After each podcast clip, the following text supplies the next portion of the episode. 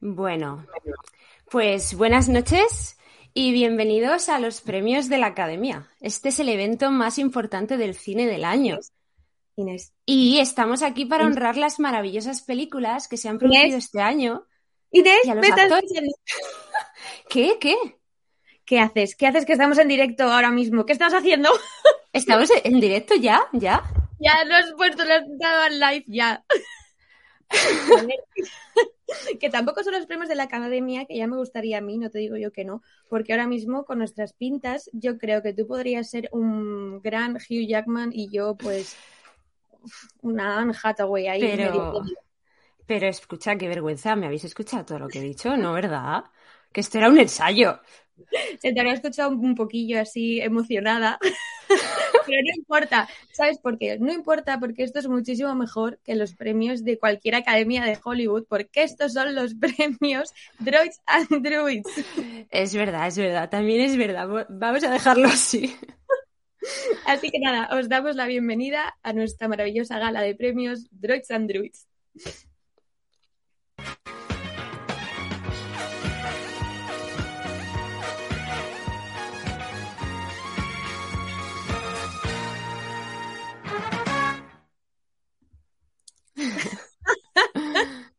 Vamos, es que no se puede comparar con ninguna gala de los Oscars ni de nada, es que no hay comparación. Y bueno, Exacto. Eh, sí, sí, sí. Y a ver, que ¿por qué hemos organizado esta gala tan guay, estos premios? Pues porque, bueno, queríamos de alguna manera eh, apoyar a todos esos autores que en realidad nos han apoyado a nosotros desde, desde el principio, desde nuestro primer número eh, de este año y medio revistero que llevamos.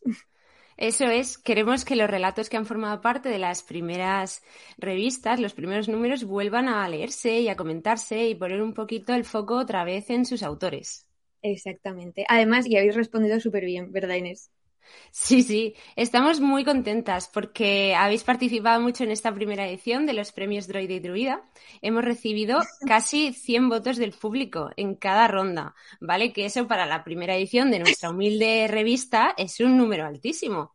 A ver, es muchísimo, para nosotros es muchísimo.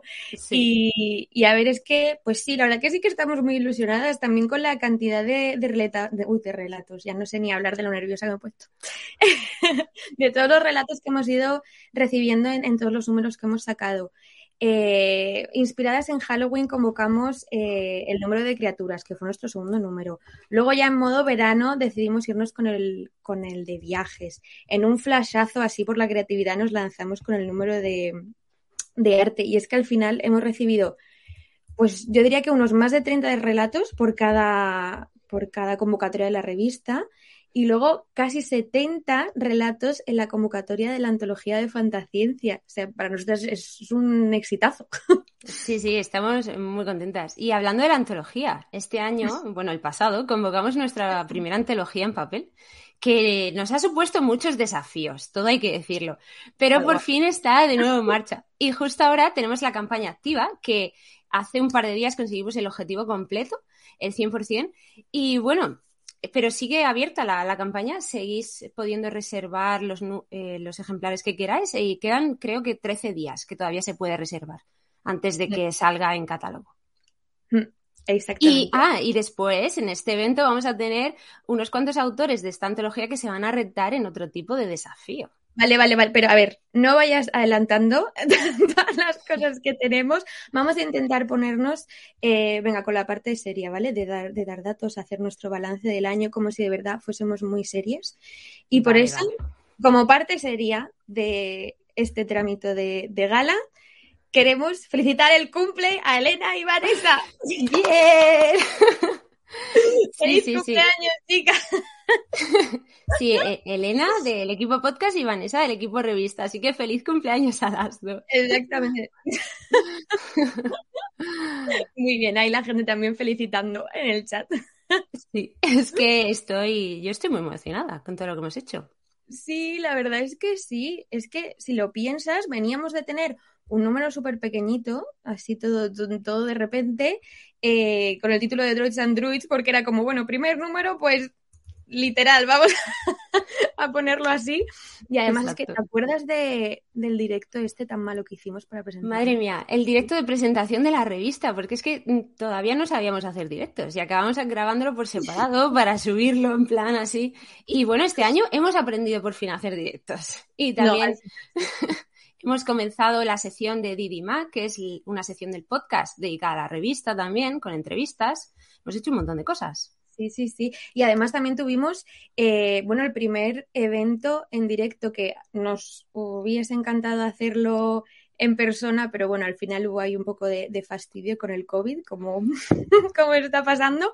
Pero bueno, lo conseguimos, conseguimos hacer un directo en condiciones con todo el equipo del podcast, con eh, la autora Laura Maquilón también que estuvo con nosotros. Y luego yo creo que lo más guay de todo que fue la charla con, con los autores que por primera vez, eh, pues eso, les veíamos las, las carillas y fue muy guay, fue muy guay tenerlos ahí, la verdad. Sí, ha sido un año editorial estupendo. Ha molado mucho, pero bueno, no nos vamos a poner nostálgicas, que somos un poco así sensibleras. que aún nos quedan muchos números por delante. Ojalá. Es verdad. Es verdad, eh, tenemos el número de abril, que la convocatoria ya está abierta con la temática de juegos hasta el 20 de febrero. Y más adelante tenemos pensado otro número de. ¿Lo digo o no lo digo? Pues sí, dilo, sí, ya que estás. Vale, pues el de después de juegos va a ser transformaciones. Qué guay, me encanta. Además, es en especial, me gusta un montón. Y luego, así como de adelantos, eh, tenemos alguna cosilla más en papel, que saldrá publicado en papel, pero esto yo creo que nos lo vamos a guardar, no lo vamos a decir ahora, pero estad súper atentos porque lo anunciaremos pronto. Papel, pronto. Sí, tengo muchas ganas. Em, bueno, ¿Crees que ya está bien como balance o podemos pasar a la parte divertida de, la gala? Yo creo que sí. Es que este me acaba de saltar uno de los comentarios. Muchas gracias.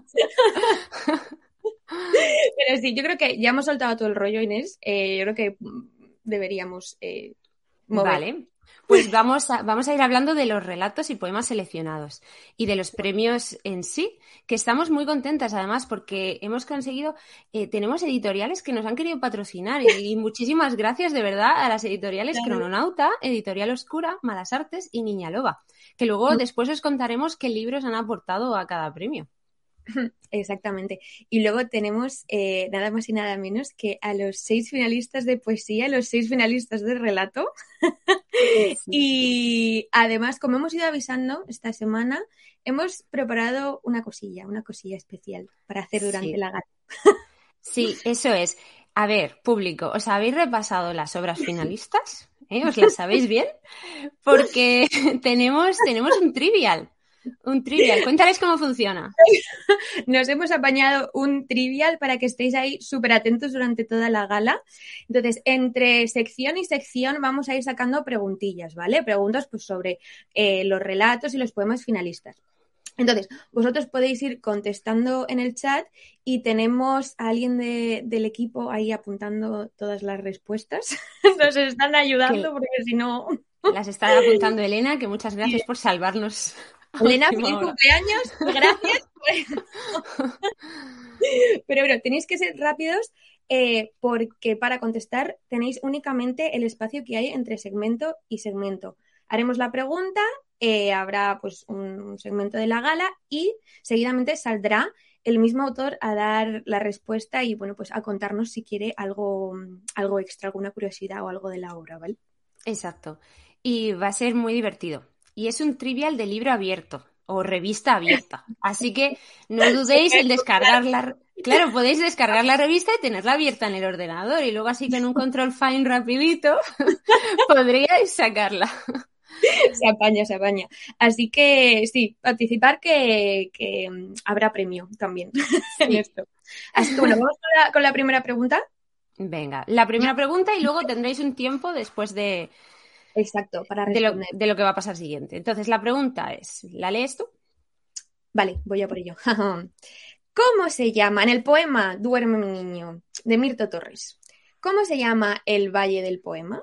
Opción A, Virna. Opción B, Gondor. Opción C, Treria. ya podéis responder. podéis, ir, podéis ir respondiendo y tenéis hasta que salga la siguiente pregunta para responder. Exacto, exacto, exacto. Y bueno, ahora vamos con nuestra primera sección de esta maravillosa gala de premios, que es el desafío de fantasciencia. Sí, a ver, espera, que tengo yo aquí una cosa muy chula que he preparado. Mira.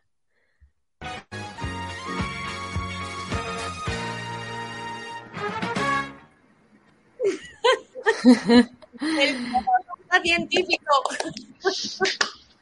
Bien. Y aquí tenemos a todos los participantes. Eh, y bueno, es que como ha dicho antes Inés, estamos bueno, en medio de, la campaña de crowdfunding con la trilogía de Fantasciencia. Eh, y es que este tema nos gusta muchísimo. Eh, así que por eso lo hemos pedido a mm, tres de los autores que defiendan a muerte su historia, su película, fantasía. pues, pues eso, a ver, a ver quién, quién gana en este en esta lucha científica. Y yo creo que, a ver, pues la primera eh, eh, sería Martina Alcobendas, alias Talita Isla. Aquí presente. Perfecto. Así que adelante, te dejamos a ti. Vale, espera, que voy a dejarla a ella sola en pantalla, ¿no? Espera, vamos a ir sacando. Bueno, bueno, que me quedo aquí sola ante el peligro, ¿eh? Perfecto, chicas, pues entonces empiezo ya. Sí, ya puedes empezar. Venga, pues, eh, como os han comentado las compañeras, yo hoy vengo aquí a defender que Neon Genesis Evangelion es la mejor serie de fantasciencia. No sé si creo podríamos poner la primera de las imágenes de, la presentación, que creo que no es esta. Ahí, perfecto, perfecto. Bien. Eh, Perdona, ahí las tienes. Nada, nada, no te preocupes, no pasa nada. Podemos empezar por el principio, por el final, por donde surja, da igual. bueno, eh, posiblemente es una serie de la que hayáis oído hablar, es de hecho muy conocida, pero para los que no, no os preocupéis porque podemos empezar con una breve sinopsis, con una introducción a la serie y con la primera diapositiva. A ver, no, sé si. Ah, perfecto, ahí está. Vale, pues el resumen fácil y corto de esta serie es que va de robots, va de padres y va de traumas. Eso es, y como os digo, el resumen breve. Para hacerlo un poco más elaborado, podríamos decir que va de Shinji Kari, es un chaval que tiene la terriblemente fácil y para nada comprometida tarea de salvar al mundo de una invasión extraterrestre. Sin embargo, Shinji es un adolescente que tiene un mundo interior bastante complejo y se pasa parte del tiempo, como lo veis ahí, plegado sobre la silla.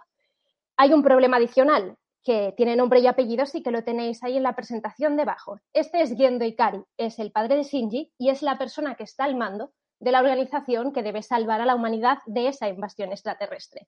Entonces, a Shinji le pasa algo que a veces nos pasa a todos los hijos, que es que a los padres, bueno, a veces es más fácil decirles, oye, mira, voy a hacer esto, que no entrar ahí a detallar las razones por las que uno no está muy en condiciones de salvar el mundo.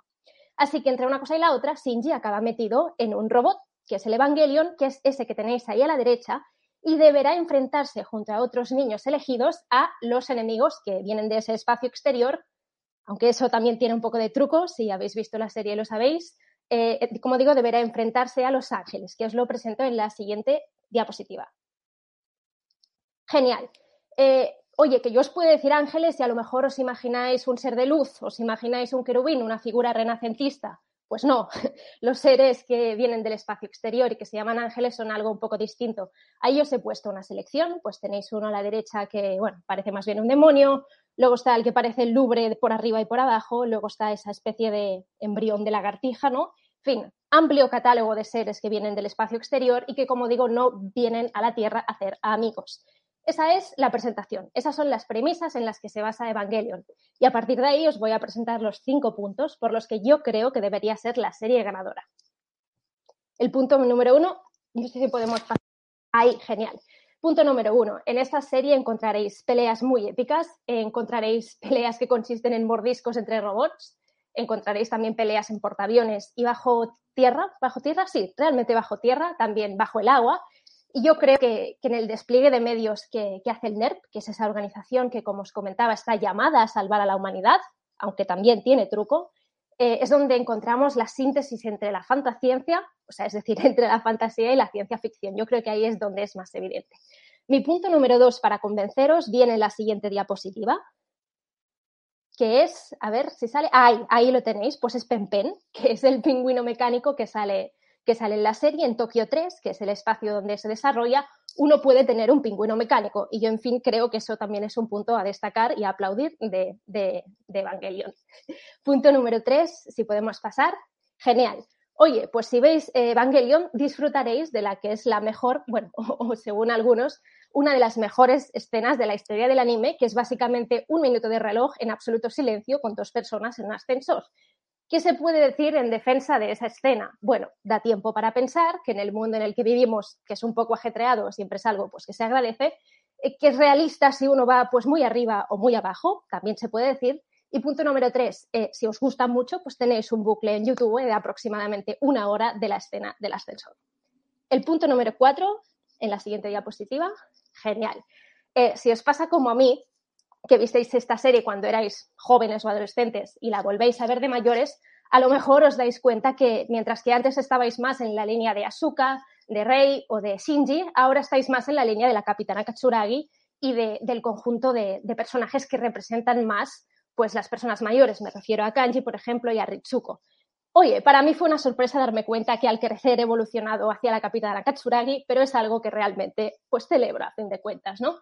Y punto número cinco, ya es el final de esta defensa, que veis la serie, termináis y decís, no me gusta el final un pimiento, pues no os preocupéis porque tenéis otro, y de hecho, más que otro, tenéis otros en plural. Gainax, que es el estudio que hizo Evangelion, eh, se dio cuenta de que a los fans el, el final inicial pues no les había gustado, porque era muy intimista, era muy abstracto, era muy simbólico y no acaba de resolver todos los elementos argumentales que se habían planteado eh, al principio de la serie. Entonces les hizo un final paralelo, les hizo un final en una película. Luego, de hecho, también volvieron a hacer una serie ampliada con el mismo metraje y volvieron a hacer la de Os doy un final aparte. Eso sin entrar en el jardín de los reveals, que ya es otro tema. Yo lo voy a dejar aquí y nada, que hagan el mejor. Estupendo, estupendo. A mí me ha gustado mucho. Yo, estaba, estaba embobada, estaba embobadísima. bueno, espero, espero haber hecho una buena defensa de la serie. Claro que sí. vale, pues a ver, ¿quién quiere ser el siguiente? Va, yo. Venga, perfecto. Porque no sé, no voy a estar al nivel después de, algo tan magnífico. hombre, mujer. Pues os dejo. Sí, voy. Vamos a ver. Os dejo con Arien Vega.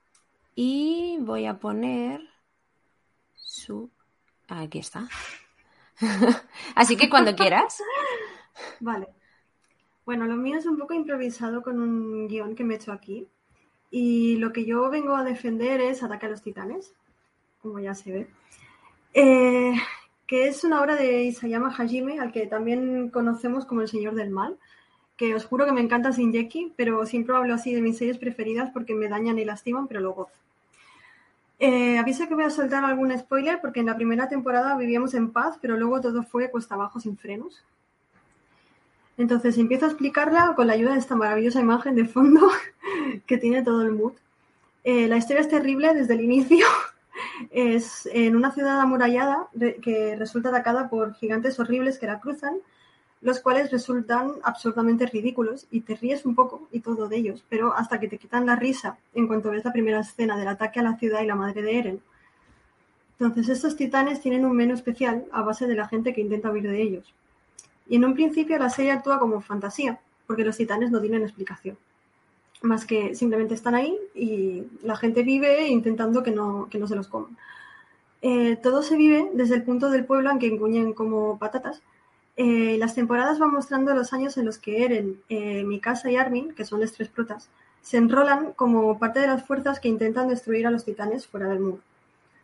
Y allí, encuentran pues bastantes amistades, guiño guiño, porque todo sería un poco. eh, y luego capitanes a los que queremos mucho para nuestro dolor, como Levi, Hange o Erwin. Eh, luego descubrimos que el padre de Eren es el mayor enemigo de las antivacunas y sabemos que todo ha sido no solo una troleada brutal por parte del mangaka, sino que está basado en la ciencia. Y aquí vienen ya un poco los spoilers, después de la primera y la segunda temporada, sobre todo.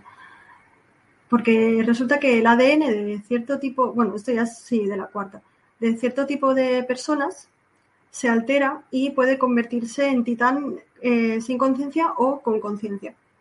Entonces, la parte fantasiosa de esta serie, sobre todo, es creer que la serie va a acabar bien. Eh, porque hay una norma como fan de Shinjeki, es que no te encariñes de nadie. Ahí lo dejo.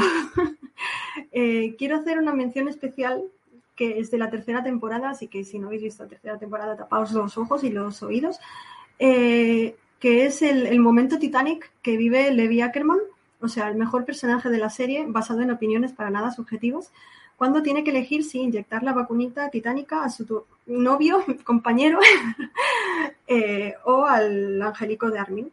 Spoiler, sale mal, como todo en esta serie. En las últimas temporadas eh, vimos que la política y la historia, la no ha sido apuesta por la historia, son muy importantes, porque resulta que tras los muros hay una verdad horrible, que es que están encerradas como pueblo capaz de convertirse no solo en titanes comunes, sino en unos tochísimos con superpoderes propios cada uno, separados de las personas eh, que no, que no pueden, en una movida muy chunga en la que prefiero no meterme, porque aquí he venido a hablar de fantasciencia. Entonces el titán de ataque, que es el de Eren, que puede ver el pasado y el futuro, se convierte eh, en un influencer de ello, pero no hablaré porque es justamente una cosa que salió en el capítulo que salió el domingo pasado, porque hoy sale el siguiente. Lo siento mucho por la gente que es anime only. Eh, y está la, herida muy reciente, entonces eh, aquí viene el, cambio de foto. Vale. Eh, es, así es como os vais a quedar mm, durante y después de ver la serie, porque el mood no cambia, no cambia nunca, aunque la acabes, porque vives así el resto de tus días. y bueno, a ver, en definitiva yo he intentado resumir mucho una historia que es que es muy densa, porque el manga, bueno, yo no sé cómo están pudiendo resumir todo en un anime, porque es muy denso, hay muchas cosas, para explicar básicamente que los elementos fantasiosos son la clave real eh, de esta historia, que tiene una lógica científica súper bien pensada dentro del world building. Casi todo tiene su explicación, lo cual es brutal menos las partes fantasiosas por los poderes concretos de los titanes poderosos, los tochos, eh, así como el origen de los titanes, que no desvelaré, obviamente, para no ofrecer más spoilers y que disfrutéis de la sorpresita. la gente que hemos leído el manga nos reímos mucho, fue muy divertido. Eh, y os, nada, ya, acabo. que ya, perdón, que igual me he extendido mucho. No, no, tranquila. Mm, me acabo de perder un momento. Nada, eh, pues eso, pues os aconsejo ver la serie, pero siempre con muchas precauciones, porque es importante rodearse de gente que te quiera y te apoye en esta dura empresa. Su lugar en un peluche grandecito al que le tengamos poco cariño, porque vamos a estrujarlo y manchándolo de lágrimas. Muchos Kleenex y algún zumito té relajante que seguramente acabes escupiendo cuando te topes con los plot que ocurren como tres por capítulo. Y nada, espero que la disfrutéis mucho y la sufráis mucho también, porque aunque la odie con toda mi alma, es una de las mejores obras de fantasciencia que he visto nunca. Y para quienes veáis el capítulo de hoy, ánimos que os van a hacer mucha falta. y ya está. Estupendo. Estupendo. Nos ha gustado mucho también. Y antes de, a ver, voy a sacarte un momento y discúlpame, Aitor, un segundo que antes tenemos que poner el trivial, que se nos ha olvidado antes, la siguiente respuesta. Un momentito. Entonces, os digo, la respuesta a la primera pregunta de trivial era Birna. ¿Vale? Entonces, quien haya respondido, pues se ha llevado el punto y quien no, pues ya no, ya no cuenta. Y, y, como nos, y como nos lo hemos saltado antes, vamos a daros dos preguntas ahora mismo para que penséis dos cosas. Exacto, dos preguntitas. La siguiente, del relato El artífice. La protagonista del relato, Sandra, es una estudiante en prácticas. ¿Podríais decirnos a qué estudios se hace referencia? La opción A, Historia y Arte Universal. Opción B, Metodología Galáctica de Análisis del Impostor. Opción C, Historia de las Civilizaciones. Esta sería la, segunda pregunta con la que os dejamos. Y una más. Os vamos a dejar con dos esta vez. Esta vez dejamos otra. Del relato Pensamientos de un hada que existe, la pregunta es, ¿cuáles son las dos aficiones del hada en Pensamientos de un hada que existe? A, cantar y comer. Esa está bien. B, bailar y reír. C, invertir en criptomonedas. Ahí os la Me encanta, me encanta. Yo la tengo clara, segura. Vale, pues ahora sí que sí, después veremos las respuestas y ahora sí que vamos a traer a Aitor. Así que te dejamos con tu super PowerPoint. Vale. Eh, antes que nada, quiero pedir disculpas porque no me lo he preparado tantísimo como mis compañeras. Yo voy a improvisar y lo que surja. Así que empezamos con, eh, ¿es Mass Effect lo más chulo del mundo? La respuesta siempre va a ser sí y voy a dar las, las razones del por qué. Eh, ¿Pasa? ¿Pasa diapositiva? Vale. Me preguntaréis, antes que nada, ¿por qué Aitor Mass Effect es fantasciencia? Yo te diré, vale, tiene la parte de ciencia ficción, que, bueno, ocurre en el espacio espacial, hay naves espaciales super guays, hay armas, hay láseres, hay razas alienígenas eh, chulísimas, por cierto, eh, los Krogan, las Asari, de verdad. Es, o sea, todo el, el, el aspecto, la carcasa es ciencia ficción pura, pero encontramos fantasía. Por ejemplo, eh, Mass Effect es una saga de videojuegos y tú tienes que crear tu, tu, personaje. Dentro de este personaje están las clases al más puro estilo rol, el soldado, que es el guerrero, el ingeniero, que es el pícaro, el biótico, que es el mago, porque sí, dentro de esta saga de videojuegos eh, hay magia, Dicen que es biótica, dicen que es porque tienes implantes en el cerebro y puedes mover cosas con la mente. Mm, es magia. No, no tiene más. Además, eh, bueno, toda la historia ocurre, eh, bueno, la historia de, de, por qué tan, tanta evolución ocurre porque han descubierto un, un artefacto que permite viajar entre, entre estos portales eh, espaciales que vamos, que son portales mágicos y misteriosos porque nadie sabe exactamente de qué son hasta que no avanza la historia. Así que esto es fantasía también. Y razas alienígenas, vale, pues mm, quita alienígenas por fantásticas. Esto también es raza, esto es un D&D puro. Pasa.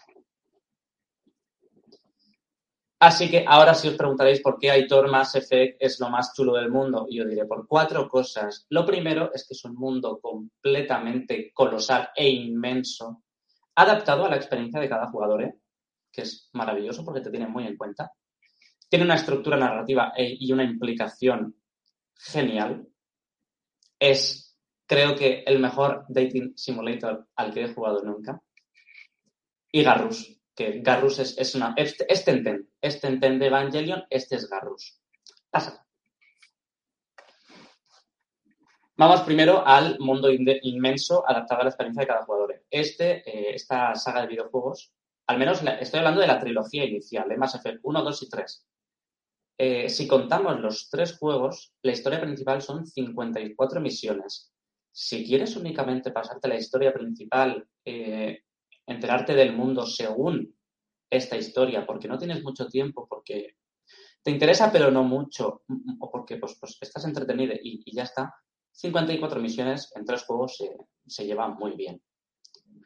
Eh, si quieres enterarte un poquito más del juego, misiones secundarias entre los tres juegos hay 161.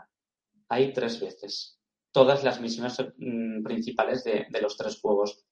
Hay un porrón. Y además algunos son larguísimas y, y, son increíbles porque muchas tienen que ver con los personajes, que esa es otra, son maravillosos.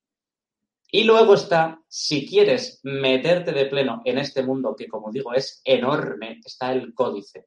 Es decir, tienes una enciclopedia en el propio juego que te explica absolutamente todo. Y cuando digo todo es, he jugado muchísimas veces y, y no me lo he leído todo porque, porque, porque es como leerte el Silmarillion 54 veces y no tengo tiempo real. Además hay minijuegos, cosas, tareas, personajes. Está muy chulo. Pasa. Estoy intentando ir rápido, ¿vale? La segunda razón es su estructura narrativa y la implicación de, de cada jugador Ahí no tenía ganas de escribir porque había muchas cosas, pero básicamente es que empieza el juego, tienes que tomar una cantidad colosal de decisiones y decisiones muy importantes, como por ejemplo, mm, ¿a quién salvas? ¿A este o a, este, esta o a esta persona? Y, luego, eso obviamente, pues, pues, tendrá una implicación en la historia porque es, es gente a lo mejor de tu equipo. Eh, cuando termina el Mass Effect 1 y empiezas el Mass Effect 2, puedes importar tu partida y todas las decisiones, por niñas que sean, por chiquitinas, van a tener una repercusión. Incluso un personaje del Mass Effect 1 que salvaste en una misión secundaria super random, que es que no tiene ni nombre, aparece en el Mass Effect 3 y te dice, oh, me salvaste, toma este equipo increíble y haces tú, ah, te quiero, gracias por esta armadura. Eh, la evolución del personaje es increíble. Empiezas de ser un soldado y la misión principal es, has encontrado una baliza, ¿qué está pasando? El Mass Effect 3 es tienes que salvar la Tierra de unos alienígenas eh, milenarios, espaciales, increíbles, y tú eres el salvador del mundo y todo el mundo eh, te necesita. de cero a héroe en un pispás, héroe de todo unas. O sea, increíble. Y pasa, esta es mi razón favorita, que es el mejor dating simulator de mm, todos los videojuegos. En el 1 solo puedes tener tres opciones, que está Kaidan Alenko, que es eh, mi, marido, Liara, que es mi mejor amiga en los juegos, siempre iba con ellos dos en el equipo, y Ashley, que mm, esto es un spoiler, es desde 2007, lo siento mucho, la dejé morir porque era muy racista y no le caían bien los, los alienígenas. Así que, mm, chica, racismo aquí no. Esto es solo del 1. ¿Qué pasa? Gustó mucho, así que más efectos. ¿Pasa? Eh, esto solo para el comandante Shepard, si te lo haces chico. Miranda, que es increíble. Tali, que eh, siempre tiene máscara, pero al final hay como una foto sin máscara y es guapísima. Y Jack, que es, es lo mejor de la vida. ¿Pasa? Y para la, para la mujer está Jacob, Garrus, que, que, le he puesto mm, mofletitos porque así es muy Hugo, y Zane. ¿Pasa? Y para chico-chica, Kelly, Samara y Morin. Como veis, la opción se ha aumentado bastante. ¿Por qué? Porque a la gente le gusta, le gusta el salseo y lo mejor eran las misiones para que te, para que te quisieran y te dieran besitos. Pasa porque pasamos al Mass Effect 3 eh, esto es solo para el chico. Miranda, Tali, Jack, Ashley, aunque eh, Ashley, y Steve, que, es. Mm, te quiero mucho, Steve. Aunque, vaya. Te quiero mucho, pero yo ya tengo el mío. Pasa. Esto es para la, para la mujer. Faye, Samantha y Garrus. Tiene menos, pero luego os comentaré. Pasa. Para chico, chica, Kelly, Liara, Dayan y Kaidan Alenko, que es maravilloso porque además eh, yo estuve con él en el 1 y el 2, no puedes tener si eres chico con él, en el 3 sí. Y la escena de voy a salvar el mundo delante de todos los ejércitos de la Tierra y te doy un beso y arriba el mariconeo, siempre, siempre es bien. Pasa porque se ve que dijeron, no hay suficientes, vamos a meter DLCs con más romances. ¿Por qué? Porque la gente quiere romances.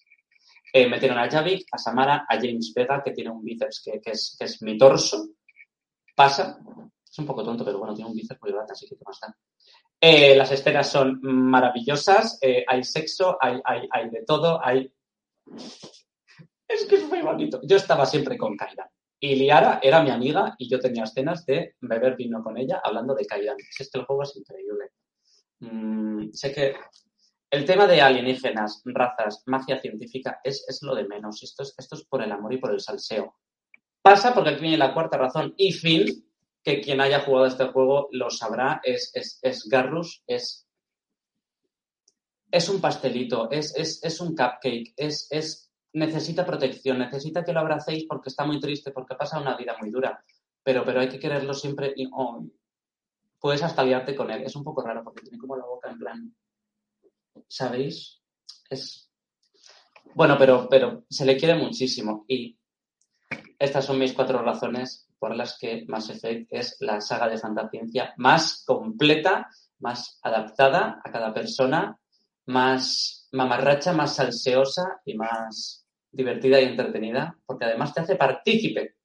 No quiero, no quiero decirlo, pero es un videojuego, así que eres partícipe, eres interactivo y tú escribes tu propia historia siguiendo unos límites marcados.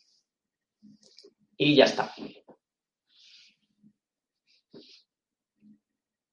Estupendo. voy, voy. voy, voy. Dame un segundo.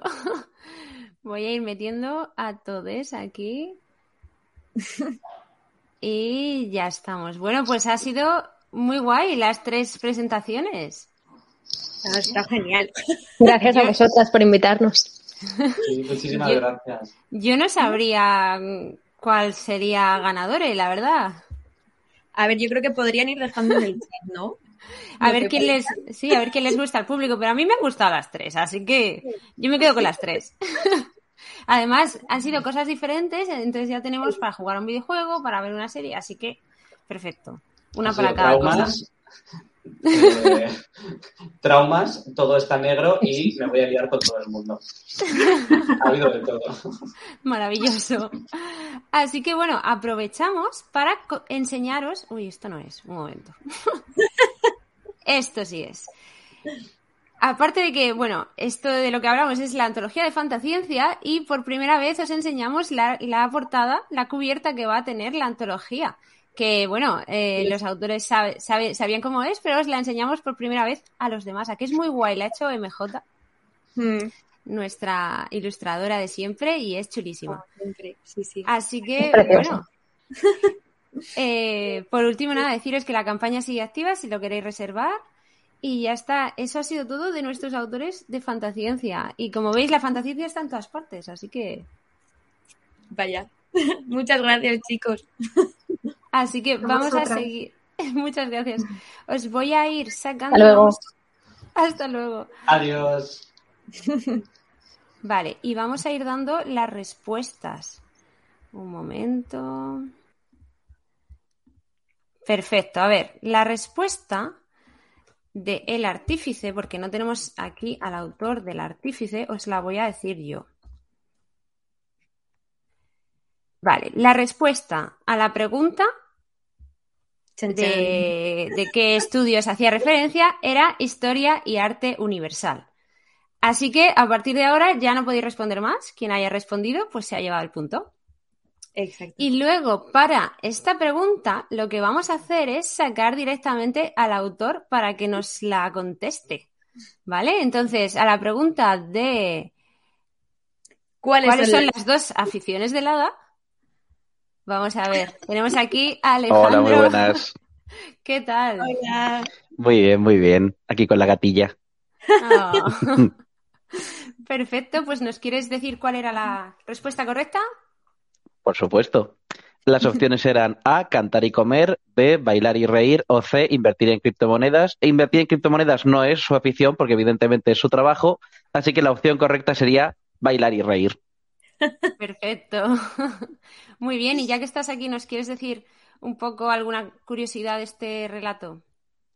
Eh, nació como, como un ejercicio hecho precisamente con, con Aitor, el que acaba de presentar el, el Mass Effect, eh, que intentó, elegimos dos temas completamente distintos, el uno para el otro, y él me pidió hadas y, y no recuerdo cómo, cómo se refirió al otro tema, pero movidas existencialistas, y dije, bueno, creo que, creo que lo tengo.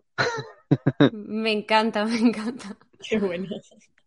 Hadas le pega a Aitor. Muy bien. Sí. Bueno, pues nada. em, se- seguimos con la siguiente pregunta del trivial y Solen, tal vez nos veamos luego, tal vez no, luego veremos. Hasta luego. Muy bien. Hasta luego. Muy bien. Vamos a ver. Eh, Qué guay este las- aquí, ¿eh? Sí, me gusta un montón. Gracias a todos que habéis venido a participar. Es muy guay. Pues vale, os dejamos la siguiente pregunta para que podáis pensároslo. Exacto. Del relato Los niños verán, ¿con quién compara la protagonista Erika al otro coprotagonista por lo parecido de sus nombres? Opción A, Steve Rogers. Opción B, Stephen Sondheim. O opción C, Steven Universe. Ahí la dejamos. La siguiente pregunta. Perfecto. Y, y- y tenemos. No, vamos a decir dos preguntas, ¿vale? Porque creo que nos hemos saltado alguna más. Vamos a dejaros dos preguntas como antes, sí. Vale, Venga, vale, vale. esta también. Más, si en realidad nos encanta el trivial, o sea que... Puedes seguir. Vale, del poema eh, Despierta Apolo y devuelve la música al mundo. ¿Cuál es el primer país que visita Apolo después de emprender su viaje?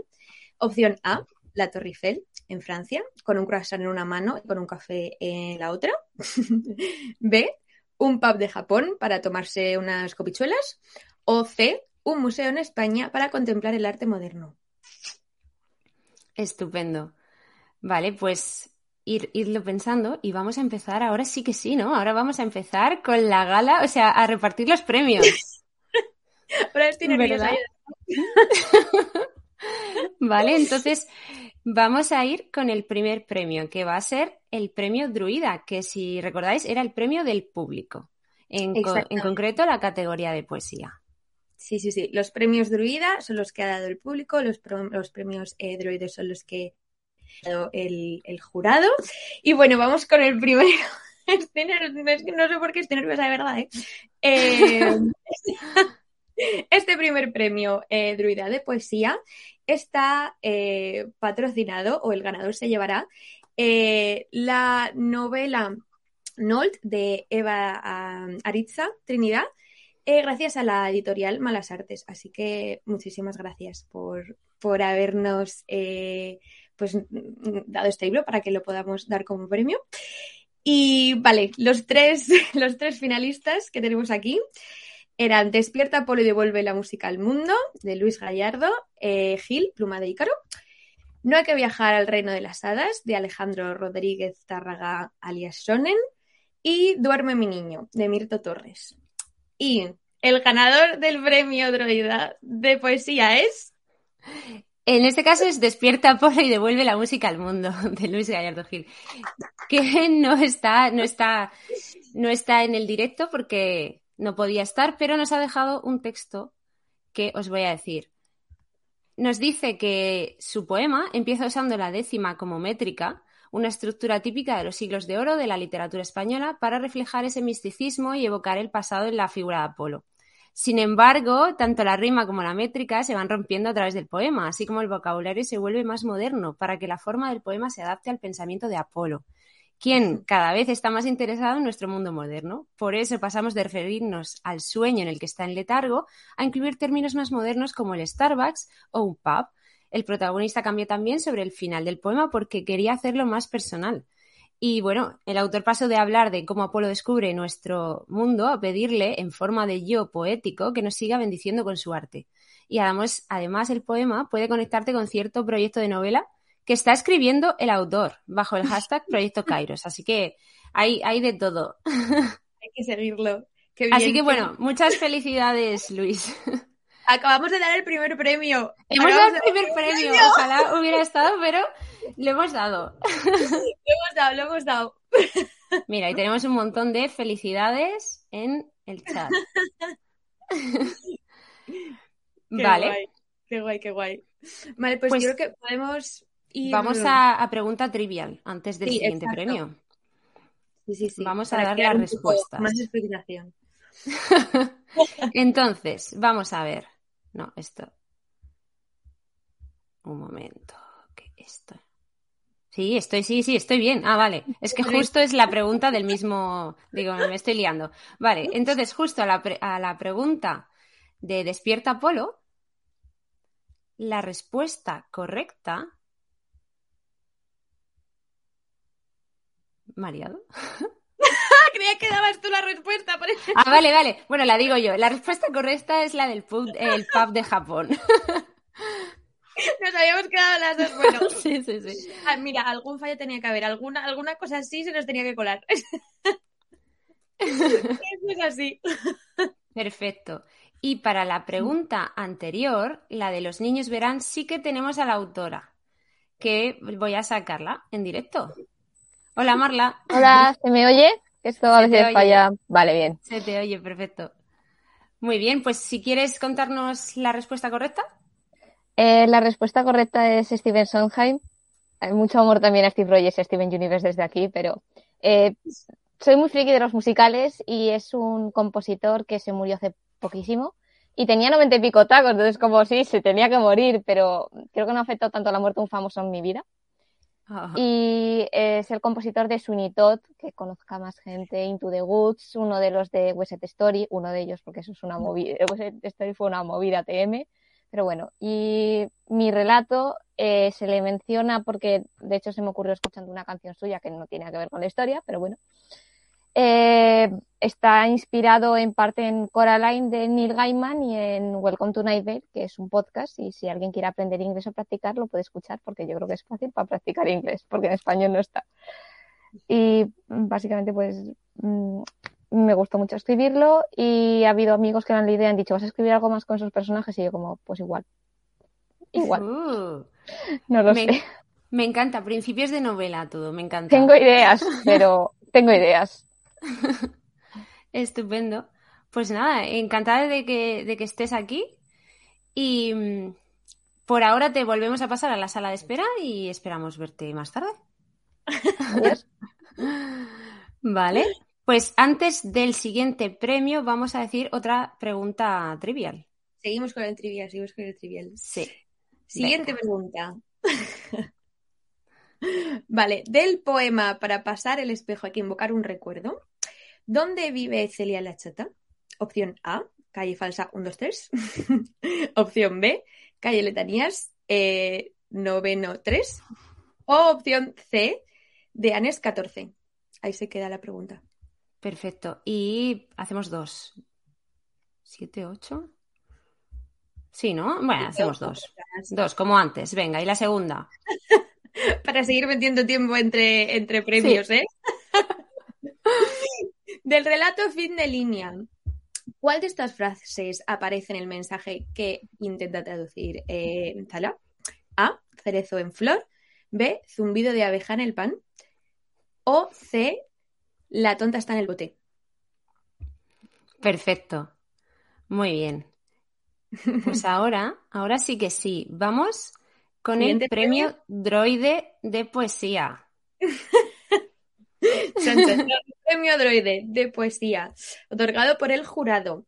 Eh, en este caso, bueno, el premio, o bueno, la editorial que ha colaborado con nosotros es la editorial Crononauta, eh, con el, libro, la novela en, físico, Se buscan mujeres sensatas de Sarah Gailey. Y bueno, nominados, nominados. Tenemos a Caravansaria 2, eh, La niña, de Ana Tapia. Para pasar el espejo hay que invocar un recuerdo de Irene Betrenas y el blues del robot de Blanca Jiménez. Y el ganador del premio Droide de poesía es Chan Chan. Irene. Para pasar Gracias. espejo. Hola. Muchas gracias. Hola. Felicidades. Gracias. ¿Qué tal? Muy bien, un poco que no sé qué decir, la verdad. ¿No tienes un discurso preparado? ilusión. Sí, bueno. Eh, os voy a leer lo que tenía eh, preparado por si no me daba tiempo a conectarme. Qué guay. Mm, es difícil explicar cómo concebí este microrelato, pero el espejo apareció en mi cabeza como un verso. Quise que el viaje fuera una necesidad y a menudo las mayores necesidades están dentro y movidas por la pérdida. También era importante para mí ubicar esta historia tan pequeñita en un sitio que sintiera como mío, reconocible, con una chata y no una Emily, porque hemos crecido con braseros y en agüilla. Eh, estoy súper agradecida, la verdad. Nos hace mucha ilusión. Tengo que decir que casi todo el mundo que ha leído el relato se lo ha tomado como que el, el paso al espejo era un viaje a la muerte. Y desde entonces veo el relato con otra congoja. No era mi intención para nada. Es verdad, yo también un poco, ¿eh? Porque lo leímos, yo creo que todo todos. el mundo le pasa. Creo que la única que no lo concibió así fui yo. Bueno, ahora Bueno, lo sabemos. Claro, y tu versión es la verdadera, hombre. No, no, o sea, no tiene por qué, no necesariamente. Yo creo que es muy importante la interpretación que, que, que quien lee la historia da de, de lo que escribimos, ¿no? Y tú puedes escribirla con una intención, pero creo que la interpretación eh, de, de quien lee siempre es súper importante y, Mm. y cómo personaliza lo que lee, ¿no? Me encanta. Pues sí. Qué guay. pues sí. Qué Bueno. bien. Enhorabuena. Sí, Muchísimas gracias. Y gracias por estar aquí. Y nada, Gracias ya, ya te llegarán los premios a casa, que no hemos dicho, os lleváis el libro y además os lleváis un trofeo que es que está en preparación. Ya Exactamente. os lo enseñaremos. ¡Qué guay! Muchas gracias. bueno, hasta luego. Hasta luego. ¡Ay! No, espera, Irene, dinos la, la respuesta a tu pregunta del trivial, ya que estás. Ah, bueno. la, la respuesta es eh, calle Letanía, eh, noveno 3, porque la calle falsa 1, 2, 3 de los Simpsons y, bueno, la calle de Anes existe en Córdoba, de verdad. Qué guay. Pues nada, ahí tenéis la, la respuesta. Gracias. Hasta. Gracias. también. Y lo que voy a hacer es traer a la autora de la otra pregunta trivial para que nos cuente cuál era la respuesta correcta. Hola, Celia. Muy buenas. Ay, qué nervios. Pues a ver, la respuesta era obviamente la tonta está en el bote. No, es broma. La respuesta era la respuesta era eh, zumbido de abeja en el pan. He tenido que leer las palabras exactas para no equivocarme. Pero sí, eh, era mm, eh, era parte del mensaje este que la protagonista del relato intenta descifrar y mi intención con, con todos los mis fragmentos de mensaje que, que en principio no tienen ningún sentido, ¿no? Para, para la pobre traductora que, que intenta eh, descifrarlo, era eh, evocar pues mm, no sé, cosas muy sensoriales. Era mi intención durante todo el texto. Y el zumbido de una abeja en el pan, tanto visualmente como con todos los sentidos, ¿no? el olor, el, el oído, me parecía como bastante evocador. Así que este es, esta sería la respuesta. Y no sé si tengo que decir ahora alguna Sí. curiosidad. Es ahora, ¿no? Vale. sí, sí, sí, cuéntanos una curiosidad de este. Vale, vale.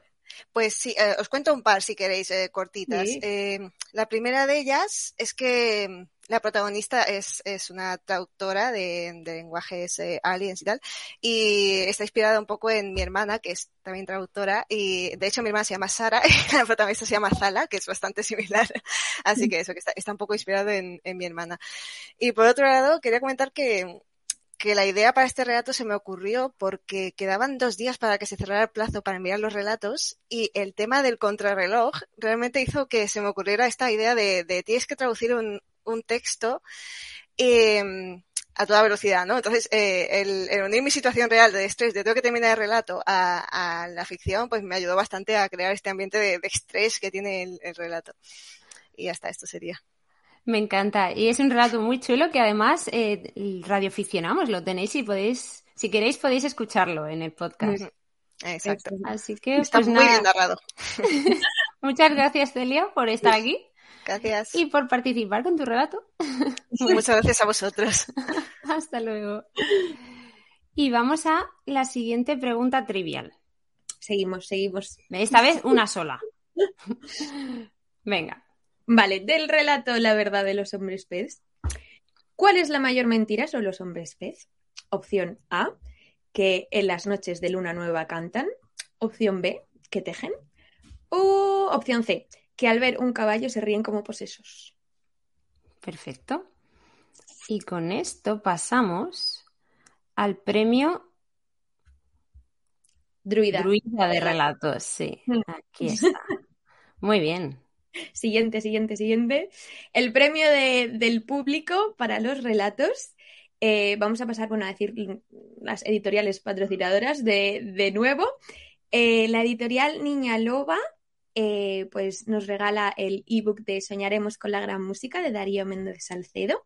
Y la editorial con pluma y pixel eh, nos regala Susana Blue de una tal Inés Galeano. que- ah, no sabemos quién es. No la conozco. No la- no la conozco. No. Vale, y los nominados para el premio Druida de Relato son El Artífice, de Jesús Durán Durán, Reina Selena, eh, Ruina Selena, sigo estando nerviosa, de Alejandro Rodríguez Tárraga, eh, alias Shonen, y Los niños verán, de Marla Hectic. Y ahora, Muy bien. el ganador del premio Ru- mm, Druida, El, el ganador es. Los niños verán de Marla Hectic. Hola. ¿dónde te hemos pillado? No estaba escribiendo una cosa, nada. Bueno, felicidades. Gracias. Espero Unas que te haga ilusión. Sí, di algo. Ah, pues mm, muchas gracias. Es la primera vez que gano, gano algo. Eh, pues no sé qué decir. Eh, sí, eh, no lo van a ver ahora en vivo porque lo van a ver en diferido, pero quería dar las gracias a mis betas, a Carlote Paloma que muchas gracias por eh, estar ahí para leerme siempre, aunque fuera porque soy una bocaza si hago spoilers de las cosas por Twitter y creáramos un grupo en Twitter por eso. Pero muchas gracias por leerme. Ahora sí, sí que sí, prometo hacer algo más con estos personajes y también con la hermana de Erika, que la suelto hoy, pero en realidad es el primer personaje que se me ocurrió. Y bueno, pues gracias. Y yo no puedo enseñar un gato, pero puedo dar las gracias, como hablaba de Nightbell, tengo al gatito de Nightbell en peluche, así que Cosec también dar las gracias. Qué guay. Qué guay. Enhorabuena. Sí, pues Gracias. nada, oye, me gusta que te haya dado el empujón para seguir con el relato. Pues nada, felicidades. Vamos a pasar Gracias. a la siguiente pregunta trivial. Venga, metemos. ya es la última. Ah, no, la respuesta. Primero la respuesta. Mm. Exacto. Entonces, la respuesta te la voy a decir yo porque creo que Andrés no está aquí. Espérate. Vale. Respuesta. ¿Cuál es la mayor mentira sobre los hombres pez? Es que estaba viendo si Andrés estaba. No, no está. Vale, bueno, pues. Pues. Mm. No lo tengo apuntado. Maravilloso por mí. Pero bueno, creo que es Tejen, pero si no, lo vamos a. Lo vamos a, a comprobar. ¿Vale? Ahora lo compruebo en un segundo, pero creo que es la B. Genial. Bueno, algo de esto tenía que pasar. Vale, y os dejamos con la última pregunta del trivial. Última pregunta antes de dar el último premio, que ya solo nos queda un premio, qué fuerte. Eh, del poema eh, Caravansaria 2, La Niña. Eh, en el poema sale una niña que dice encontrar a su ángel custodio. ¿Cómo se llama el ángel? Opción A, Watch- Watchator. Opción B, Gabrielín. O opción C, Malacum. Perfecto, y ahora vamos al premio droide mientras lo pensáis. De relato.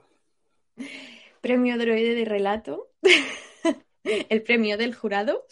Y en este caso, de nuevo, la editorial Niña Loba eh, participa pues, con, su, con el ebook Galaxia Cicatriz de Pedro P. González y la editorial Obscura eh, con Sombras Silenciosas de I.S. Guinaldo.